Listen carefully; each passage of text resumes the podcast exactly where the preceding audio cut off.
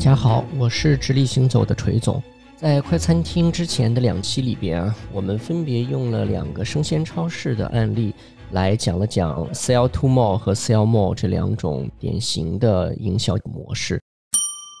那今天呢，我们会再讲一个大家应该都非常熟悉的品牌的案例，就是宜家。它一个非常有名的特色就是它的餐饮。我相信去过宜家的人都对它的肉丸或者冰淇淋会念念不忘，包括说曾经在上海的餐厅曾一度变成了中老年人的相亲角，形成了一种非常美妙有趣的神奇的景观。我们先来说一个数字吧，在二零二一年的宜家的这个全球财报里边显示啊，它的餐饮收入占到了总营收的百分之八左右。其中，宜家中国的这个餐饮的比例占比是最高的，能达到十个百分点左右，这是非常神奇而且不容忽视的一件事儿。毕竟，卖掉一张床所带来的那个收入的程度和卖掉肉丸是不可同日而语的。据说啊，每年宜家在全球能够卖掉十亿颗好吃的肉丸，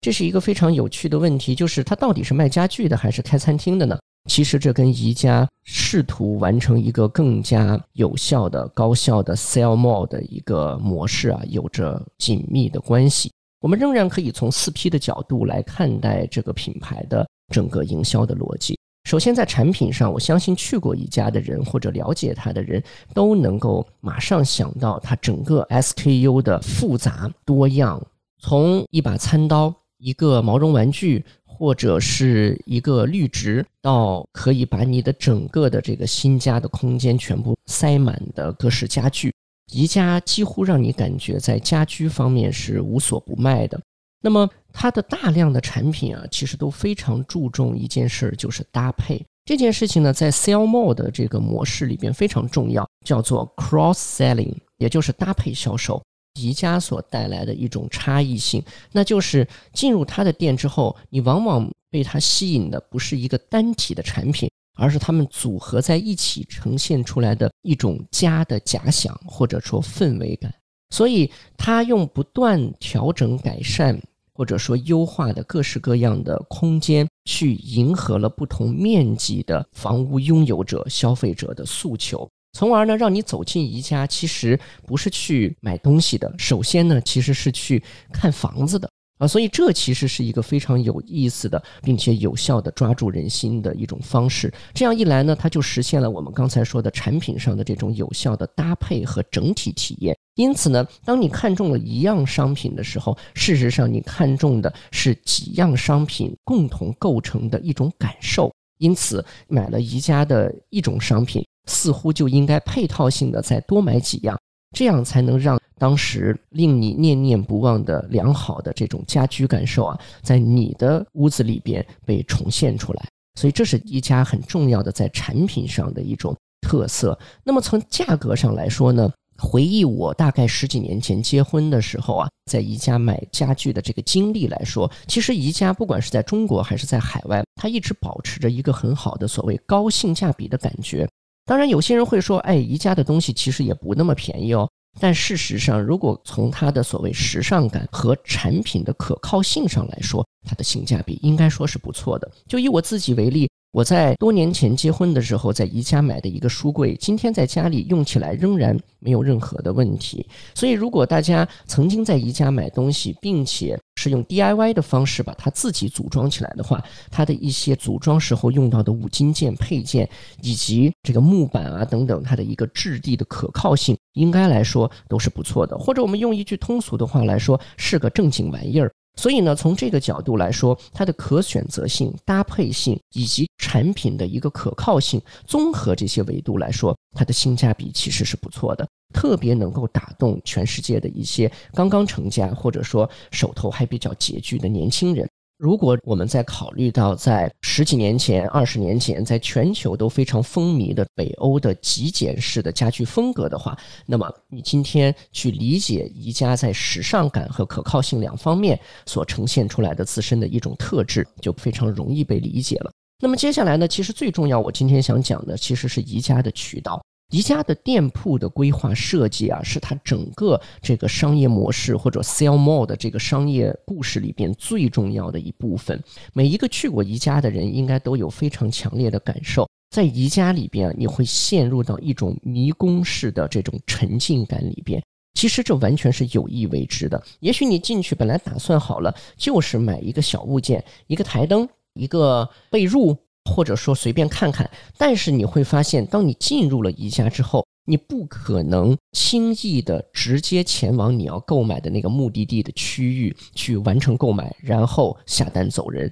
这是不可能的。所以这个里边就揭示了一个很重要的 sell more 这种模式里边的一个关键的诉求，也就是你的店铺设计一定要实现一个高的逗留率，尽可能的延长用户在你的店铺中的逗留时长。所以说到这一点的时候呢，我想推荐一本书。这本书呢叫做《运气的诱饵》，它其实呢是以拉斯维加斯的赌场和一些像老虎机这样的赌博机器为例，去讲赌场或者赌博过程中人的一种心理和人性的一本有意思的书籍。而且呢，我在这里也剧透一下，就是在近期啊，我们会上一期节目来聊一聊在赌桌上呈现出来的人性。那么，这个《运气的诱饵》这本书为什么会跟宜家有关系呢？其实，宜家的很多设计和方式啊，非常像赌场，也就是它其实不断利用自己琳琅满目的商品啊，把区域隔开，然后尽可能让你的整个的用户动线啊是呈曲线型的发展的。所以呢，用户在里面会进入到一种在赌场中会有的状态是什么呢？就是迷境。啊，就好像你被一种迷惑性的啊，或者说扰乱了你原本清晰目标性的环境所沉浸、所包含，在这样的一种状态之下，其实人会在这样的一种来回游荡中啊，陷入一种无目的的欣赏。所以呢，看着这个也很好，看着那个也很棒，在这种状况下，不知不觉的你就大大的增加了自己的逗留时长。然后呢？刚才我们提到过这个肉丸的故事。其实餐厅这件事儿对于宜家来说至关重要。为什么？餐厅呢总是处于整个的这个商品浏览的最后部分。当你坐在餐厅的位子上，开始享受美妙的食物之后，大家一定都会有类似的感受，就是吃饱了之后，人会更加的感到一种乏和疲惫感。而且在吃的过程中啊，其实彼此的一些谈论、聊天儿，以及对于刚才看到过的一些美妙空间和商品的回味，其实是餐厅带给宜家整个 sell more 这个故事或者模型里边最重要的一个作用。因此呢，在带着疲惫感以及对刚才的回味这个过程之后呢。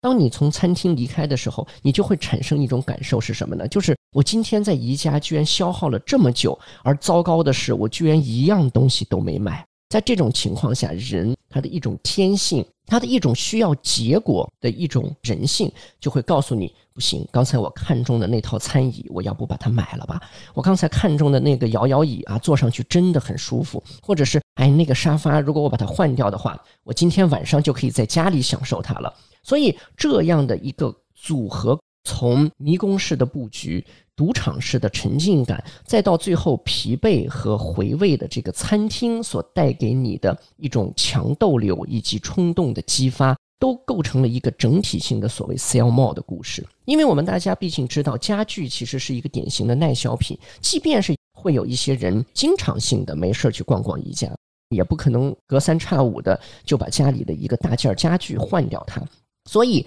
，sell more 其实对于家具这种耐销品来说是非常重要的。也就是他一旦下了决心想买点什么的时候，尽可能要让他买的更多一些。所以呢，从产品组合到刚才我们说的尽可能增加逗留时长，这就变成了宜家最重要的一个组合拳。那么再说到营销的话呢，其实宜家做过很多非常棒的 campaign 啊，或者说营销战役。我们不如举一个最近这两年他在国外做的一个例子，大家就马上能够感受到它的营销跟达成 sell more 的结果是有着非常强的一致性的。宜家呢在国外啊推出过这样一个品牌战役，那他在 Facebook 上呢去完成一个竞赛。参加这个活动。宜家呢，把选出的一百名优胜者带到了一个仓库里边来，然后呢，让他们在这里过夜。那么他们需要在这里做的事情，就是在宜家的这些床垫、枕头等等这些睡眠用品、床上用品中啊，选择自己喜欢的，然后呢，相当于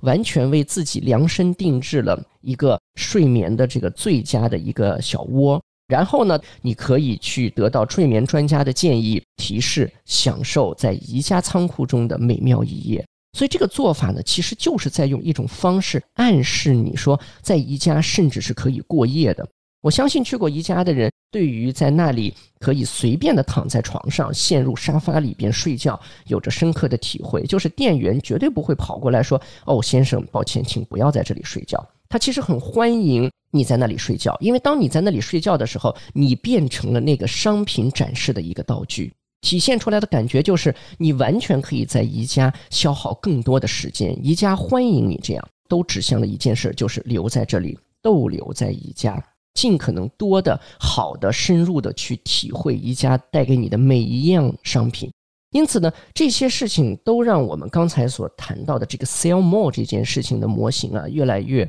充分的体现出来了，也就是 sell more 所注重的一定是那些特地来光顾你的人，所以大家就会发现，尽管宜家是一个耐销品的品牌，其实对于我们今天想开一家咖啡馆或者一个餐厅来说，都有着非常强的指导的一个价值。当一个人想特地来光顾你的时候，你需要做的就是让他能够在这里构成一种沉浸式的体验。并且增加它的逗留时长，然后呢，利用一些你的强势商品的组合方式，去给消费者提供在这里购买更多、体验更多的这样的一种冲动，从而呢，完成客单价值的提升。所以，这其实是 Sell More 整个销售模式或者说商业模式最重要的部分。当然呢，我们今天看到，其实随着全球的一种商业变化，这里边最大的变化，第一呢，就是人们在家居用品上琳琅满目的各式选择的增多，以及更多样化的日常家居消费的渠道的增多。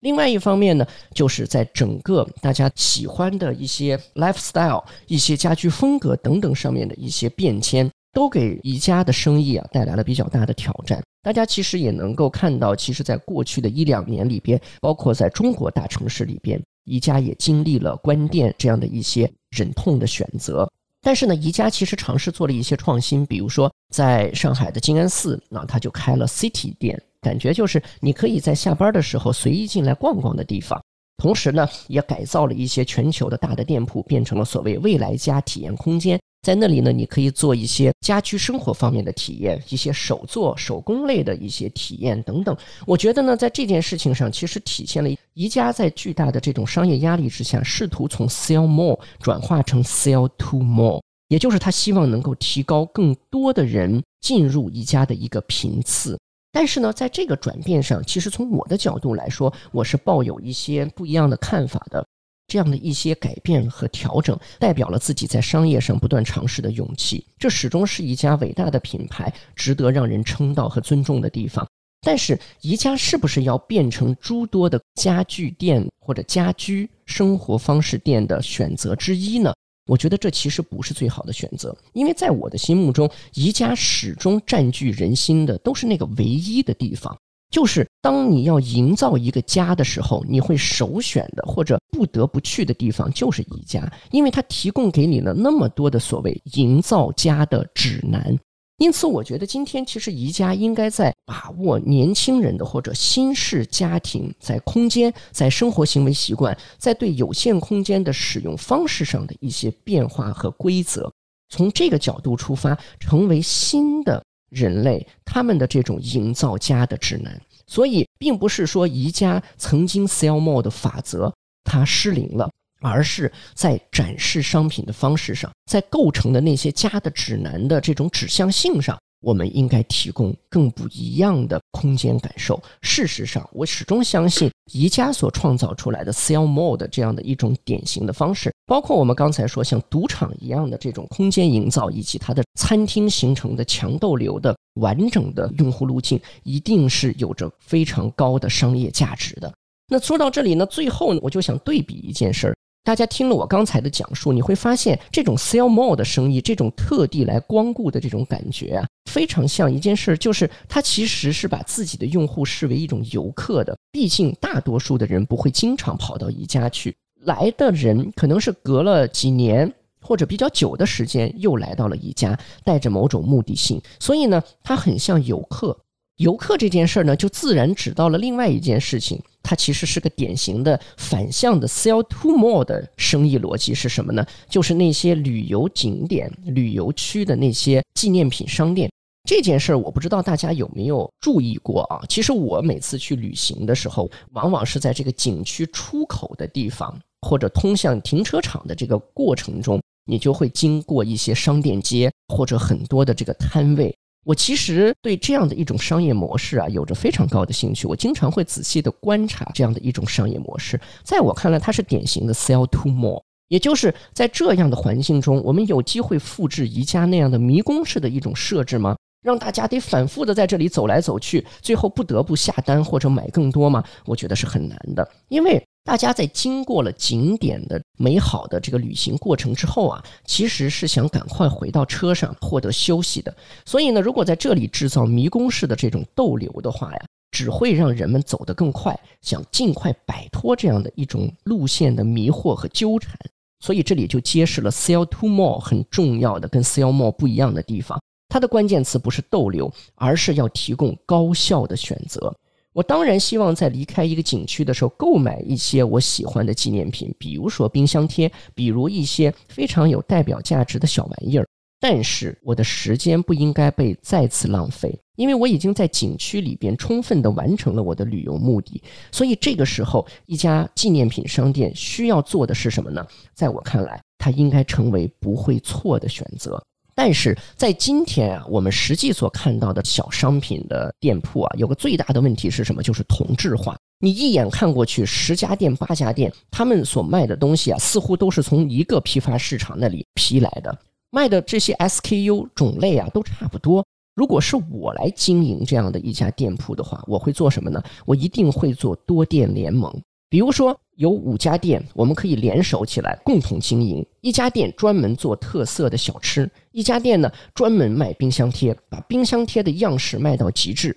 所以呢，在相对聚合的这种单一 SKU 之下呢，这几家店铺之间呢，还可以在引流上面啊形成彼此的联系。比如说，如果你进了我的店买我的冰箱贴的话，我会告诉你，哎，往前走，前面的那家特色小吃店是我们的连锁，是我朋友开的。你拿着这张票到那里去，可以获得优惠哦。所以你就会发现，它变成了一个多入口式的引流的一个联盟。在这种情况下，当我看到同质化很高的店铺到处都是的时候，突然发现这家店里面的冰箱贴最多，那么显然我在这里最有机会买到我真正喜欢的。这就回到刚才我们说的 “sell to more” 很重要的做过路生意，就是走过路过别错过。我的店能够增加你的购买效率，所以在这种情况下，不是要做强制的引流或者逗留，最重要的是用一种典型的联合营销，让突出单 SKU